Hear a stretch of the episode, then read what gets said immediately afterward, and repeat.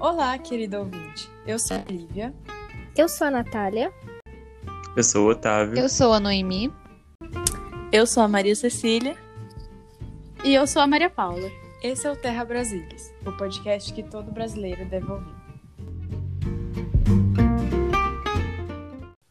E no episódio de hoje, o dilema de uma pandemia que permanece há 500 anos e a relação com o contexto da pandemia do novo coronavírus, o passado que os indígenas tiveram no Brasil desde os primeiros contatos com o homem branco e como ele se repete, principalmente no governo atual, perpassando pelos costumes e credos indígenas, os cinco séculos da pandemia, a impossibilidade do isolamento social e a identidade branca. No livro Ideias para Adiar o Fim do Mundo, nas palavras do jornalista, escritor e líder do movimento indígena da aldeia Krenak, Ailton Krenak diz: O simples contágio do encontro entre humanos daqui e de lá fez com que essa parte da população desaparecesse por um fenômeno que depois se chamou de epidemia. Uma mortandade de milhares e milhares de seres. Um sujeito que vinha da Europa e descia numa praia tropical, largava um rastro de morte por onde passava. O indivíduo não sabia que era uma peste ambulante, uma guerra bacteriológica em movimento, um fim de mundo. Para os povos que receberam aquela visita e morreram, o fim do mundo foi no século XVI. Nessa passagem, Krenak apresenta o caos que os europeus trouxeram aos povos originários ao iniciarem a colonização. Além da desindigenização, a deculturação e a despersonalização dos povos, praticadas pelos invasores, estes, como Krenak fala, eram pestes ambulantes que trouxeram doenças jamais conhecidas pelos indígenas. Isso gerou, segundo Darcy Ribeiro, em seu livro O Povo Brasileiro, a dizimação de um milhão de indígenas já no primeiro século da ocupação colonial, fato que só se agravou pela violência generalizada a qual esses povos foram submetidos. E assim, os brancos traziam a cárie dental, a bexiga, a coqueluche, a tuberculose e até mesmo sarampo. Eles literalmente desencadearam uma guerra biológica implacável, onde, de um lado, povos que sobreviveram pestes e doenças há séculos, para as quais desenvolveram resistência, e do outro, povos indefesos, que não conheciam doenças tão letais. E foi dessa forma, de acordo com Darcy Ribeiro, que a civilização se impôs, primeiro como uma epidemia de pestes mortais, depois pela dizimação através de guerras de extermínio e da escravização. Porém, esses foram apenas os passos iniciais do extermínio, uma vez que, após cinco séculos, ainda vivemos nesse contexto, contexto genocida e etnocida praticado pelo Estado, e hoje, apesar de Krenak falar sobre o século XVI, podemos fazer um paralelo com o contexto atual, pois a pandemia do novo coronavírus assola esses povos mais uma vez à moda antiga.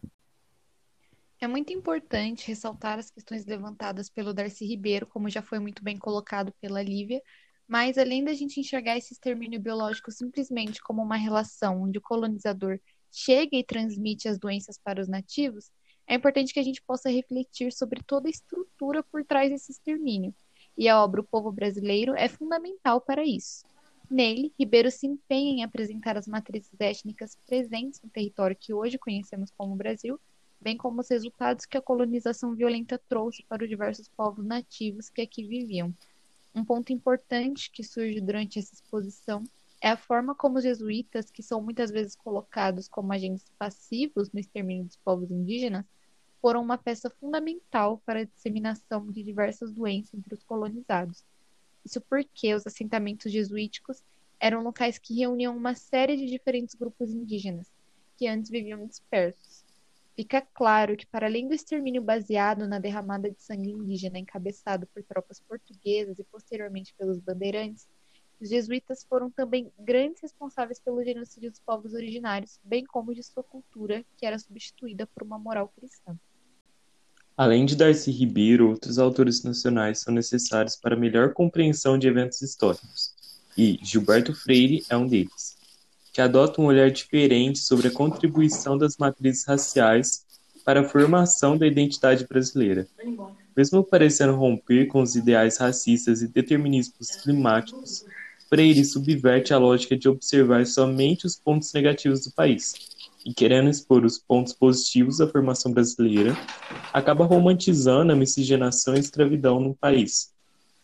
Além disso, o autor caracteriza os povos indígenas como molengas e inconstantes, e brevemente cita algumas importantes influências dos povos nativos para a formação brasileira, como o anseio pelo corpo e pela casa, e a sua alimentação, traços que foram assimilados pelos portugueses.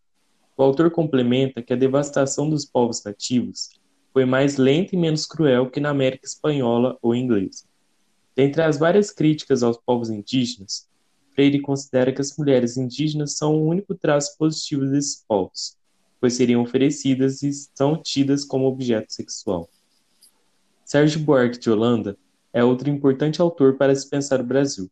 Assim como Freire, seus escritos abordam, sobretudo, a mentalidade do colonizador e sua perversividade diante daqueles que ele julgava como inferior. Ao apresentar o tratamento que os povos originários recebiam nas lavouras e plantações, Holanda registrava de forma necessária uma versão da história onde o europeu assumia o papel de colonizador violento. Para além de um registro de comportamento do colonizador, é através desses textos que podemos ter um esboço do funcionamento estrutural da colônia e todas as suas problemáticas que respingam até os dias atuais. Pensando essa questão de forma mais contemporânea no Brasil, podemos destacar o avanço trazido pela Constituição de 1988 nas normas brasileiras de defesa dos direitos indígenas. Porém, a luta ainda segue ativa, já que o fenômeno jurídico não é suficiente para lidar com o desrespeito às leis e a profundidade dos traumas causados pelo século de marginalização. O avanço da exploração de recursos naturais, baseado na forma de produção capitalista e em conjunto com a constante tentativa social de apagamento étnico-racial, também dificultam a situação social desses povos. E como se não bastasse todo o descaso governamental que a população indígena enfrentou durante todos esses anos, 2020 intensificou essa relação quando a pandemia do novo coronavírus atingiu o país. Em um panorama geral, o Brasil já passa dos 250 mil mortos e passou dos 10 milhões de casos. A gente sabe que grande parte desse colapso interno ocorreu devido à incompetência e descaso do governo Bolsonaro, que durante a pandemia alterou o comando do Ministério da Saúde duas vezes, propagou notícias falsas sobre a eficácia das vacinas e recomendou remédios como a cloroquina para o tratamento da Covid-19, mesmo sem evidências de sua eficácia. Diante disso, se a, se a situação da população em geral já estava calamitosa, a dos povos indígenas consegue ser ainda pior. Segundo os dados oficiais, o número de óbitos em terras indígenas chegou a 574 e o número de casos 43.434. No entanto, a articulação dos povos indígenas no Brasil fez um levantamento independente frente às denúncias de subnotificação dos casos por parte do governo, e o resultado obtido foi que o número de indígenas mortos até então é de 973, e os casos já ultrapassaram a marca de 49 mil. Também é importante ressaltar que os indígenas são mais vulneráveis em epidemias devido às suas condições sociais e econômicas, em geral mais precárias, e também devido à dificuldade de acesso aos serviços de saúde, seja por indisponibilidade ou até mesmo distância geográfica. E vale frisar que na atual pandemia, a disseminação do coronavírus ocorreu principalmente através de profissionais da saúde contaminados que foram às aldeias, nos locais onde foi feita a retirada do auxílio emergencial e por invasões de grileiros e garimpeiros contaminados em terras indígenas. Além disso, o isolamento social sugerido por organizações de saúde é inviável para algumas religiões indígenas, como a xamã, muito presente na comunidade dos Wari, Nela, os doentes não podem ser deixados sozinhos e devem estar rodeados de seus familiares para que outros espíritos não os prejudiquem e a cura seja completa, o que acaba dificultando ainda mais o isolamento social. Vale mencionar também o colapso no estado do Amazonas, especialmente na capital Manaus, cidade brasileira com a maior população indígena, que chega a ser de 15 a 20 mil pessoas. Lá foi detectada uma nova variante do vírus, possivelmente mais transmissível, sem contar com a falta de leitos de UTI e de cilindros de oxigênio para os pacientes internados. Frente a essa situação, em janeiro de 2021, a comunidade do Parque das Tribos de Manaus criou a Unidade de Apoio aos Povos Indígenas para atender os indígenas com suspeita ou diagnosticados com a Covid-19. E embora haja leis em defesa dos povos indígenas e a criação de unidades de apoio, essas medidas são insuficientes para amenizar os estragos causados pela branquitude, principalmente no nível que a atual pandemia alcançou, devido aos que deveriam garantir a segurança e bem-estar não só do povo brasileiro em geral, mas especialmente dos Além indígenas. do fato de que o próprio presidente da República negligencia direitos indígenas, esse povo ainda sofre pelas problemáticas estruturais desse governo, como a forte bancada ruralista no Congresso Nacional apoiando o avanço do agronegócio, as propostas de leis que visam extinguir os avanços já obtidos, como a viabilização da exploração de áreas indígenas já demarcadas, o sucateamento da Fundação Nacional do Índio ou a nomeação de militares para a presidência dessa fundação.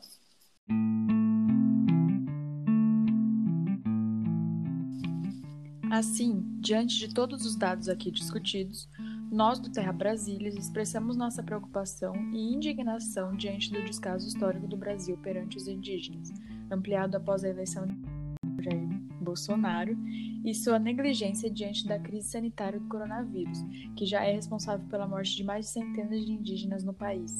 Além de tudo, julgamos necessário expor o total despreparo tanto do governo federal quanto de governos estaduais perante a imunização e segurança dos indígenas. A todas as vítimas do coronavírus, nossos mais sinceros sentimentos.